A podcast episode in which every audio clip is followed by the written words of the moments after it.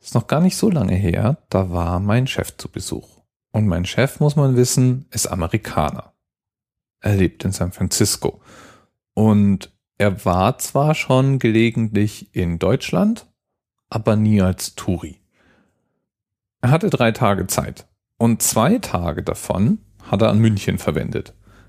Also Hofbräuhaus, englischer Garten mit chinesischem Turm, die Bavaria, Deutsche Museum und so weiter. Alles mal irgendwie angesteuert. Ich wollte jetzt nun sicherstellen, dass er auch was von unserer wunderbaren Natur sieht. Und hab ihn samt Frau dann eingepackt und bin aufs bayerische Voralpenland zugefahren. Was habe ich angesteuert? Natürlich sind die Alpen großartig. Man kann spektakuläre Landschaften in Alpen sehen. Aber speziell für Amerikaner hatte ich das perfekte Ziel. Nämlich Schloss Neuschwanstein. Wer Schloss Neuschwanstein noch nicht gesehen hat, ist normalerweise erstmal völlig baff, dass so ein Schloss ernst gemeint war. Es sieht natürlich irgendwie aus wie das Schloss, das auch äh, Disney verwenden würde, um seine Feen drumherum kreisen zu lassen. Und ist atemberaubend schön. Man muss König Ludwig eins lassen, er hat schon ein Händchen für das richtige Grundstück. Den Entwurf, das sollte so eine Art stilisiertes mittelalterliches Schloss werden, übertrug König Ludwig an Christian Jank und der war Bühnenmaler nicht etwa Architekt oder so. Ich finde, wenn man das weiß, erklärt sich beim Anblick von Schloss Neuschwanstein so einiges. Aber das war nicht das einzige Schlossprojekt Ludwigs, bei dem er beteiligt war. Zum Beispiel Schloss Linderhof wurde nach Entwürfen von Young zum Teil mit ausgestaltet.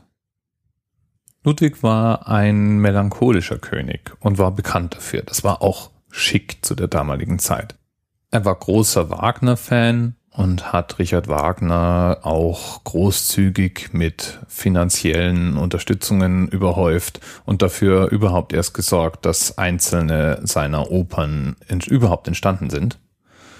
Immer wieder wird von König Ludwig behauptet, er wäre geistesgestört gewesen und hätte außer seine Schlossprojekte sich nicht weiter um die Regierungsgeschäfte gekümmert. Da weiß man, dass das nicht ganz der Wahrheit entspricht. Seine angebliche Geisteskrankheit wird heute inzwischen von einigen Experten angezweifelt.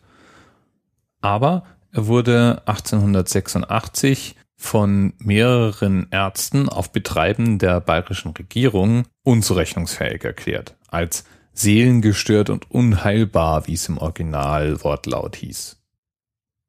Man kann es als eine Art Putsch bezeichnen, und die Vermutung liegt nahe, dass ein Grund dafür das ausschweifende Leben und Wirken Ludwigs war, der mit seinen Schlösserprojekten über insgesamt drei Jahresgehälter verschuldet war. Königliche Jahresgehälter wohlgemerkt, letztlich also das Geld des bayerischen Staates verbraucht hat. Man konnte ja damals nicht wissen, dass diese Schlösser zu einem touristischen Kleinod werden würden und Millionen von Touristen anlocken würden. Gestorben soll er im Starnberger See sein, nämlich ertrunken, und die Bandbreite der Geschichten, die sich darum ranken, ist groß. Alles von Selbstmord bis hin zu vertuschten Erschießungen gibt es.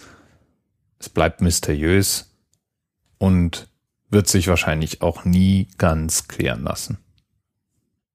Die Bayern jedenfalls fühlen sich ihrem Kini nach wie vor verwachsen.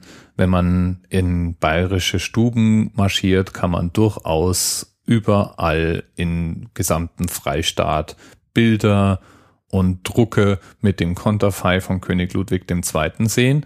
Und es gibt Vereine, die sich für die Wiedereinführung des Königtums stark machen und manch einer behauptet augenzwinkernd, dass die Bayern so gerne wieder ein Königreich hätten, dass sie einfach das nächstkleinere Übel nehmen und prinzipiell alle immer wieder dieselbe Partei wählen.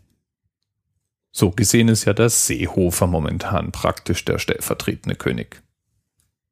Meine amerikanischen Besucher, die waren jedenfalls begeistert und schwärmen noch heute von diesem kleinen Ausflug ins bayerische Voralpenland und diesem Märchenschloss. Unschön ist es ja wirklich. Jedes einzelne dieser Schlösser. Immer einen Ausflug wert. Bis bald.